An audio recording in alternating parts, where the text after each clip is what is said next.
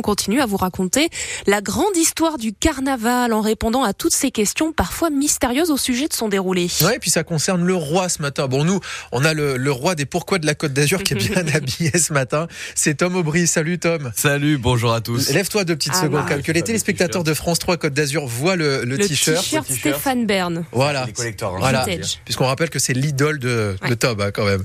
Euh, Aujourd'hui, on va parler du roi, pas n'importe lequel, bien sûr, le roi du carnaval, tant qu'à faire.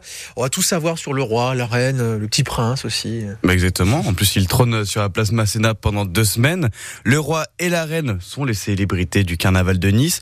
Et même s'ils sont plus hauts que les autres chars, en avoisinant une- les 15 mètres de haut, à leur place, moi, je ferai pas trop les malins parce que dans quelques jours, ça risque de chauffer pour eux. Ouais, parce que souvent, la, la tradition du carnaval, c'est de, de brûler le roi, mais je me suis toujours demandé pourquoi on brûlait le roi à la fin du carnaval. Bah, ça va être plus simple. Je vais vous raconter l'histoire de la famille royale du carnaval de Nice. Suivez-moi, on va remonter dans le temps. Qu'il y a toujours eu un roi au carnaval de Nice Alors il faut attendre 1882, soit 9 ans après le lancement officiel, pour que le premier roi fasse son apparition. Il s'appelait Triboulet, c'était un mannequin de 6 mètres de haut, installé sur un char royal, dans le but de parodier les cortèges princiers de la Renaissance. Et la reine? Alors la reine rentre en scène en 1893, soit 20 ans après le lancement officiel du carnaval, et ce beau petit couple donne naissance dans les années 1930 à leur enfant,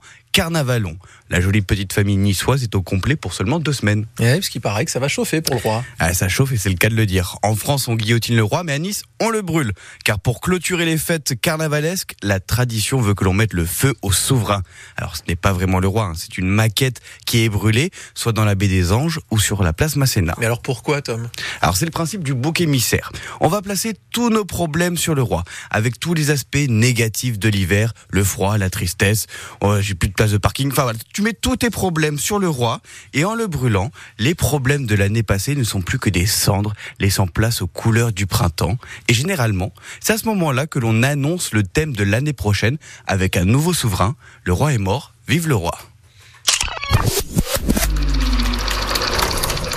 Et le carnaval, c'est l'imagination et l'humour niçois au service de tous. Alors profitons de ces deux semaines de célébration avant qu'on allume le bûcher. Et maintenant, vous savez pourquoi on brûle le roi. Et voilà. Et ce pourquoi, si jamais vous n'avez pas tout suivi, vous pouvez le réécouter sur francebleu.fr, sur l'appli ici et sans modération. Tom, c'est pas fini pour toi. Oh non. Non, parce qu'on te retrouve justement au carnaval de Nice, enfin au village du carnaval tout à l'heure, avec un certain Willy. Oui, Willy Revelli pour Ouais. euh, France Bleu, pour, pour qu'on parle un peu plus du carnaval de Nice et euh, voir un peu les anecdotes insolites euh, qui se cachent à l'intérieur. Voilà, soyez là sur France Bleu Azur, sur nos réseaux sociaux aussi. On n'est pas à l'abri de faire une bonne émission. C'est à 13h, spéciale. Tom, donc à tout à l'heure. À tout à l'heure.